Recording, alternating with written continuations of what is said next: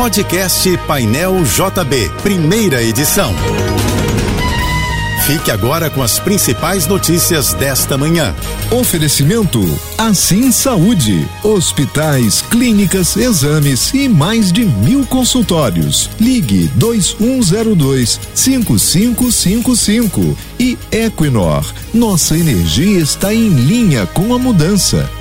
A concessionária da linha amarela estima que 684 mil veículos passem pela Praça do Pedágio da Via Expressa durante o feriadão de Nossa Senhora Aparecida.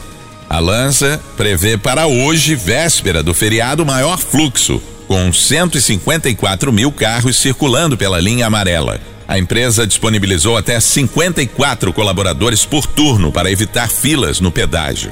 Esta quarta-feira no Rio ainda vai ser de tempo nublado, sujeito a chuvas isoladas à tarde, segundo o Instituto Nacional de Meteorologia. A temperatura deve chegar à máxima de 32 graus. Pelo menos 200 mil palestinos saíram de casa e de suas comunidades para fugir das consequências da contraofensiva de Israel contra o grupo Hamas, na faixa de Gaza. A informação foi divulgada pelo Escritório da ONU para a Coordenação de Assuntos Humanitários.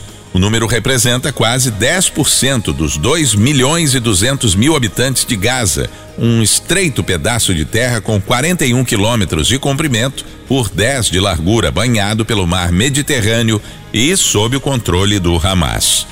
A Confederação Brasileira de Voleibol anunciou Juliano Ribas, o Juba, como técnico da seleção masculina nos Jogos Pan-Americanos de Santiago, que começam no próximo dia 20. Juba vai substituir Renan Dalzotto, que pediu demissão no último domingo após o Brasil conquistar a vaga olímpica para os Jogos de Paris do ano que vem.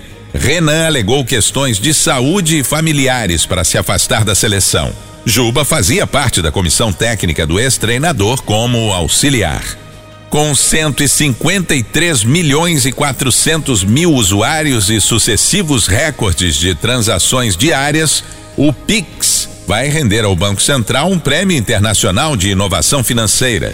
O Council of the Americas entregará o prêmio Bravo Beacon of Innovation ao presidente do BC, Roberto Campos Neto, no próximo dia 20, em Miami, nos Estados Unidos.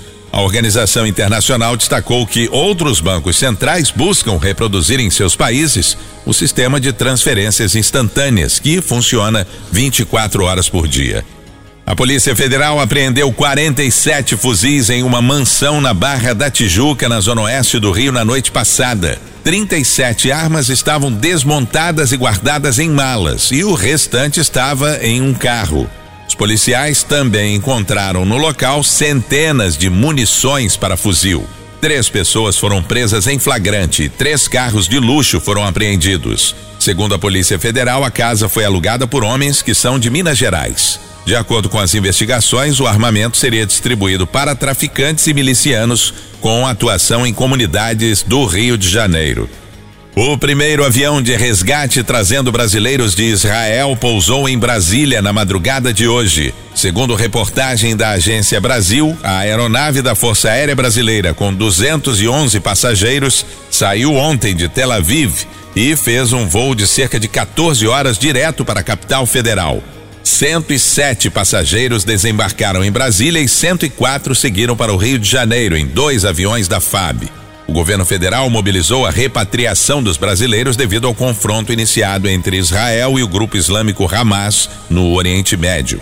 Estão previstos mais quatro voos até domingo. O Itamaraty já colheu os dados de pelo menos 2.700 brasileiros interessados em deixar a região e voltar ao Brasil.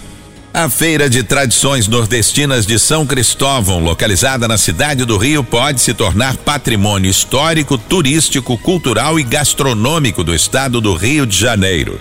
Projeto de lei com a proposta foi aprovado em sessão plenária na Assembleia Legislativa na noite passada. O governador Cláudio Castro tem 15 dias úteis para sancionar ou vetar o projeto.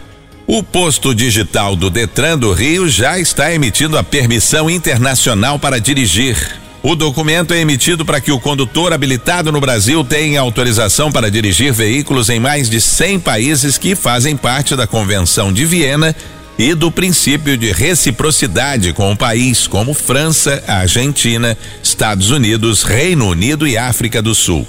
A carteira de motorista internacional é válida por três anos e custa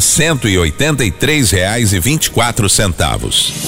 Você ouviu o podcast Painel JB, primeira edição.